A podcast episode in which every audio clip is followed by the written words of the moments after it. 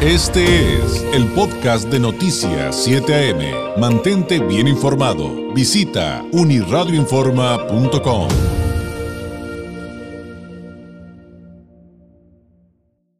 Bueno, le hemos dado cuentas a lo largo de este noticiero de cómo transcurrió esta consulta popular, este, esta primer consulta eh, y que estuvo a cargo el Instituto Nacional Electoral de su realización.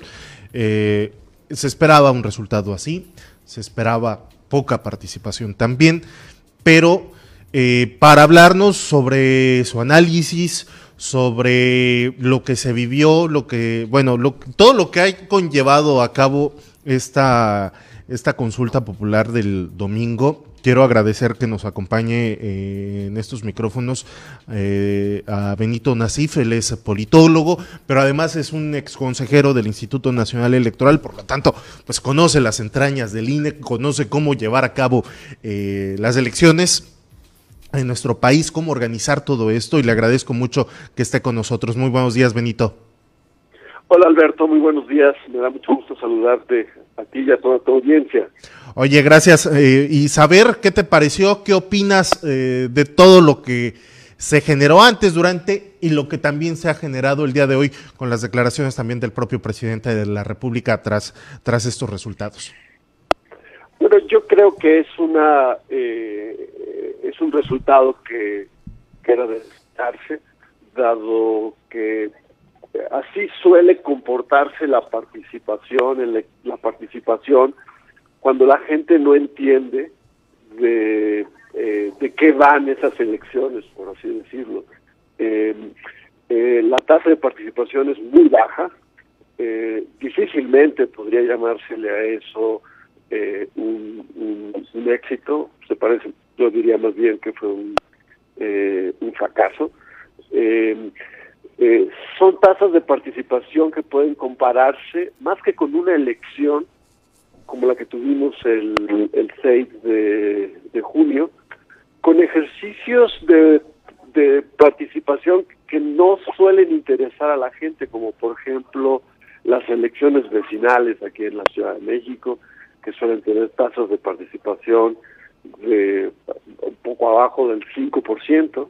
Eh, y eh, esta era además un ejercicio en el que la tasa de participación era más importante incluso que el, el cómo se decantaba quienes participaban eh, por el sí o por el no, porque pues la pregunta realmente eh, si si si, eh, si participabas pues era muy difícil que la gente votara que no, si estaba sesgada la, la, la pregunta era medio eh, era incomprensible.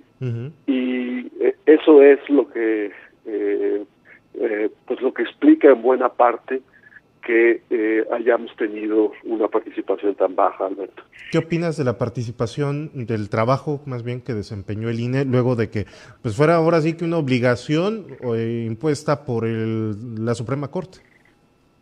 Pues el, el INE hizo su trabajo bien, de manera profesional, eh, la, la, instalación de las casillas con el presupuesto que se les asignó, pues fue muy cercana al 100%.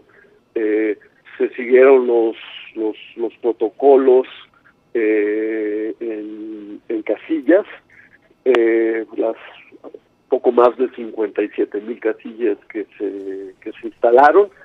Eh, el marco que regula la difusión eh, es eh, limita la información de la que dispuso la gente para enterarse de la consulta y de los efectos de la consulta. Entonces, muchas cosas conspiraron para que el resultado fuera tan decepcionante como lo fue. Estamos hablando, eh, para quienes nos siguen a través de RCN 1470, la radio que te escucha, estamos hablando con el politólogo Benito Nasif, ex eh, consejero del INE, sobre esta consulta que vivimos el domingo.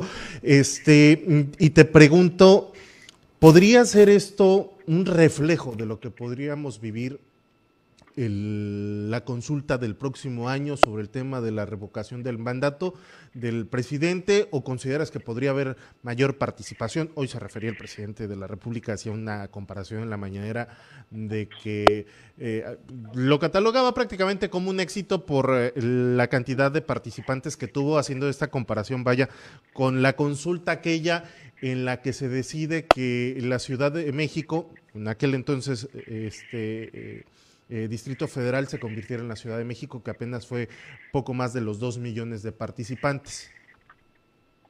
Bueno, sí, la verdad es que hay eh, las comparaciones, si la haces incluso con este con las elecciones vecinales, pues es un poco un poco más alta, ¿no? Eh,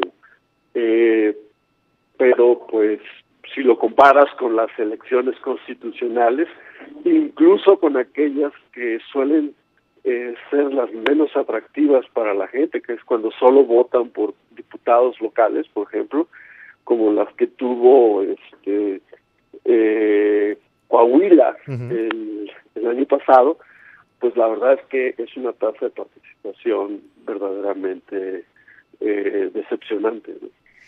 Lamentable, ¿no? Este, sobre todo el tema del derroche del dinero y este agregar la reacción de los partidos políticos. Obviamente, pues Morena este, está contento, es el único contento por lo visto.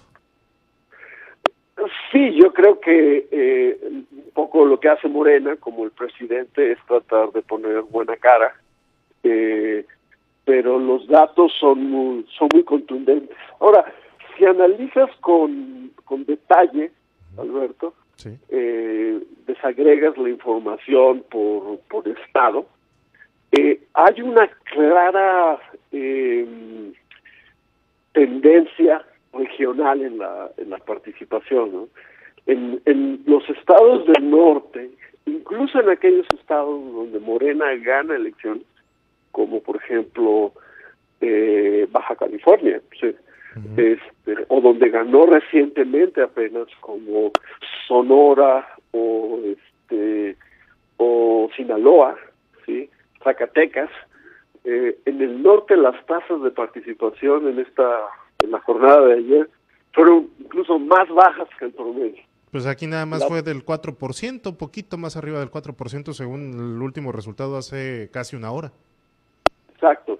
Eh, a pesar de que Baja California es un estado es un estado digamos morenista eh, eh, la participación se concentra en un grupo de estados que es donde eh, Morena tiene su estructura que son Ciudad de México Puebla Tlaxcala Tabasco Oaxaca Guerrero que son estados del sur del, del, país, incluyendo la, la, Ciudad de México, y que eh, los, los resultados de la jornada electoral de ayer indican que es donde tiene la capacidad de movilizar a la gente eh, morena.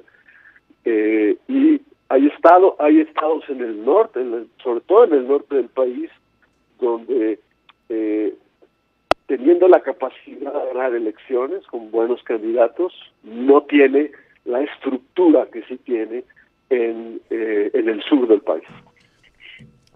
Desde tu punto de vista, ¿sí fue trascendente esta consulta? ¿Sí deja un antecedente histórico para el país o simplemente fue un capricho lo que se realizó el día de ayer? Pues mira, fue una consulta en la que muchas cosas salieron mal desde un principio.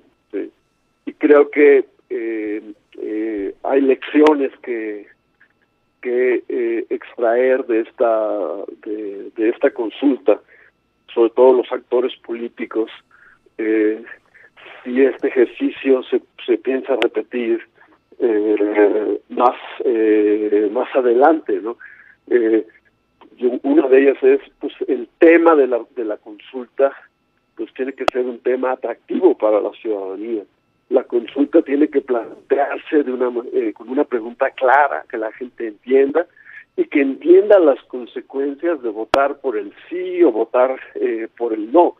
Cuando la gente no sabe de qué va la consulta, no sabe cuáles son sus efectos, pues vamos a tener eh, estas tasas de, de, participación tan bajas porque la gente no, no, no se interesa. Yo creo que esa es la, eh, la, la, principal la, la, principal lección del, del día de ayer.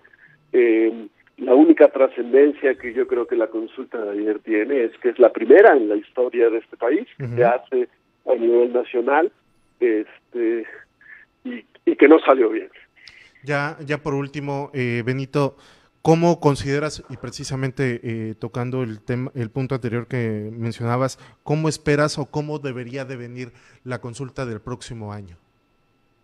Bueno, la del próximo año, eh, si se plantea, no es eh, eh, no, no, no, no, no, no, digamos que no podemos decir todavía que es un hecho consumado. Uh -huh.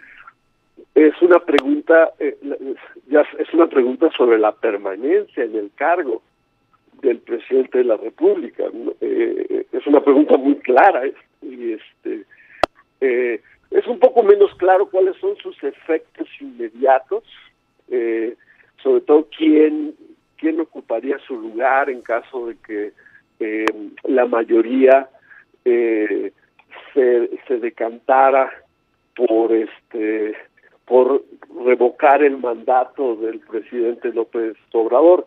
Eh, hace falta que se que se escriba la que, que se que se apruebe una ley reglamentaria de, de esa fracción del, del artículo 35 de la Constitución para conocer con mayor claridad cuáles pueden ser los efectos. Pero desde luego esa consulta sería eh, eh, mucho más atractiva para el electorado que, que, la que tuvo lugar el día de ayer. Alonso. Perfecto, Benito Nasif. Muchísimas gracias por estos minutos que nos brindó. Gracias a ti por, por la oportunidad. Muy buenos días. Muy buenos días. Él es Benito Nasif, es politólogo y también es ex consejero del Instituto Nacional Electoral con su análisis sobre lo ocurrido durante la consulta de este, eh, de este domingo. Vamos a... Este fue el podcast de Noticias 7am. Mantente bien informado. Visita unirradioinforma.com.